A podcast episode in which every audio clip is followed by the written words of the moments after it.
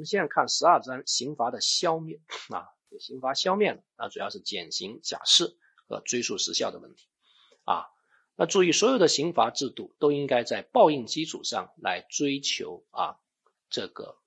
预防，在公正基础上追求公理啊，它必须是两个价值兼顾。所以减刑啊，减刑呢，它是对服刑人员来变更原判刑罚。减刑呢有狭义减刑和广义减刑。狭义减刑呢，就是我们现在七十八条所说的减刑啊，它只针对管制拘役有期和无期。但从广义的角度，其实所有的刑罚都可以减，剥夺政治权利可以减，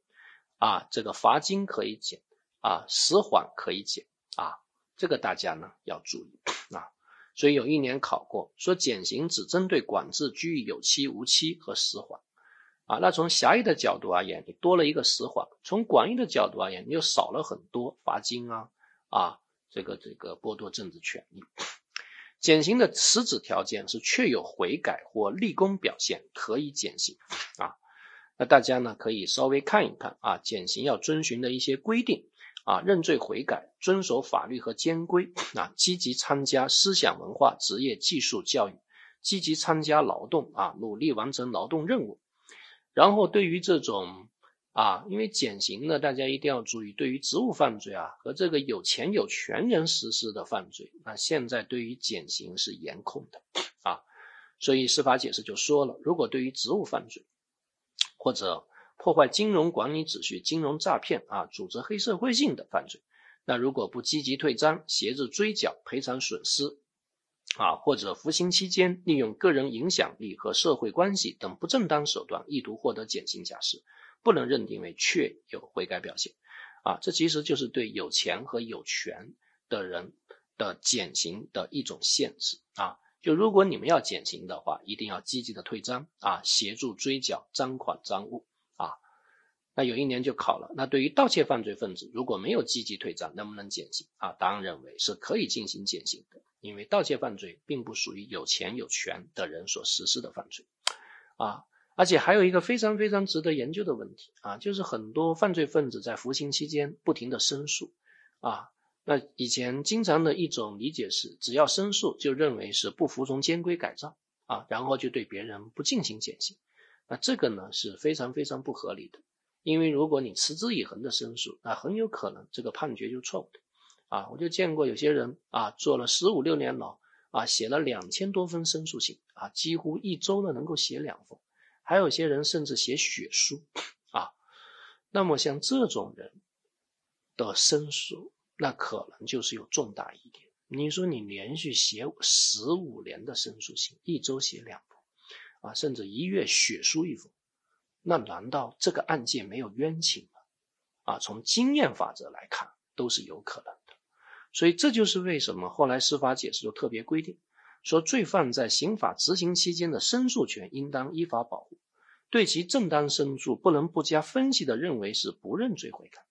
这个话说的就非常的绕啊，否定之否定之否定啊，你其实就直截了当的说嘛，对正当申诉权应当认定为属于认罪悔改，不就得了吗？为什么要否则来否则来再否则来？其实还是遮遮掩掩啊，就是不希望你申诉，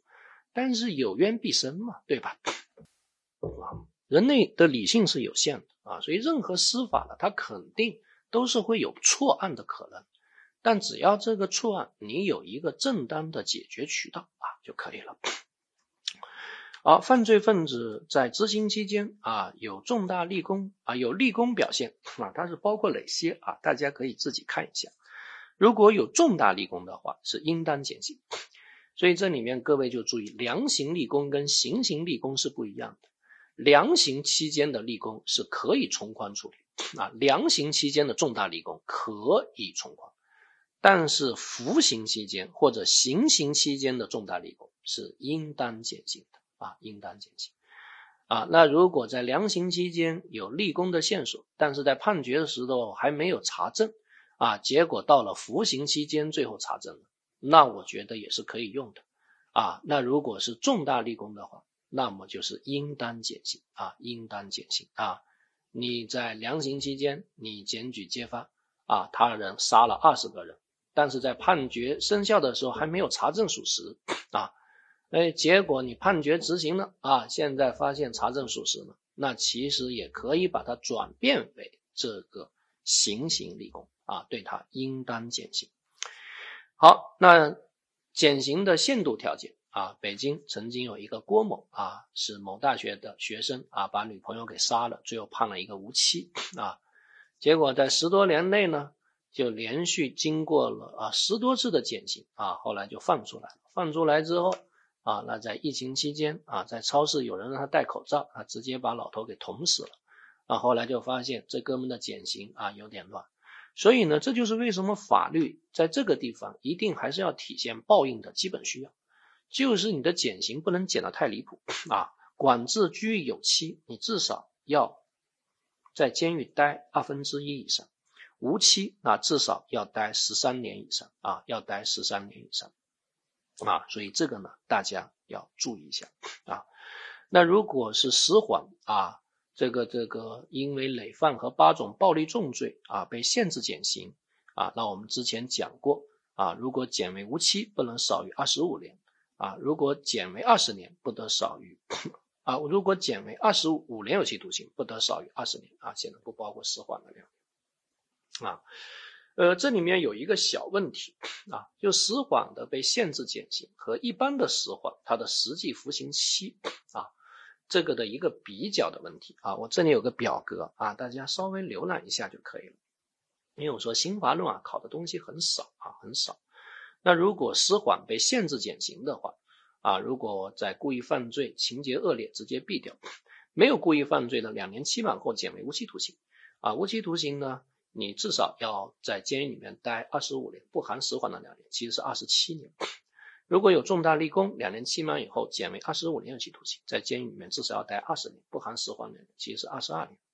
那如果是普通的实缓啊，没有限制减刑，那如果故意犯罪情节恶劣毙掉；如果没有故意犯罪，两年期满后减为无期徒刑，那这你就要注意了。无期徒刑我们之前说过，那服刑至少是十三年，但是这里是实缓减为无期徒刑。那司法解释就说了，那你至少在监狱里面要待十五年，而且是不含死缓的两年，所以其实是十七年。那如果有重大立功，两年期满以后减为二十五年有期徒刑，二十五年有期徒刑按照道理服刑期的一半就十二点五年，但其实司法解释也说了，啊，如果是实缓减为的有期徒刑，你在监狱里面也得待十五年，不含实缓两年。所以就说一般的实缓。啊，不管怎么样，他的最少服刑期都是十七年啊，十五年加死缓的两年。呃，程序条件啊，程序条件，对于犯罪分子的减刑啊，由执行机关向中级以上人民法院提出减刑建议书，人民法院应当组成合议庭进行审理，对确有悔改或立功事实的，裁定予以减刑。啊，所以有一年说核定予以减刑，那就错了啊，它是裁定，它是一种法。司法行为，而不是一种行政行为。核准其实是一种行政行为，啊，所以呢，执行机关只有建议权啊，决定机关呢，它还是啊中级以上人民法院啊，包括中级以上，比如说无期和死缓的减刑，那就只能是高级人民法院。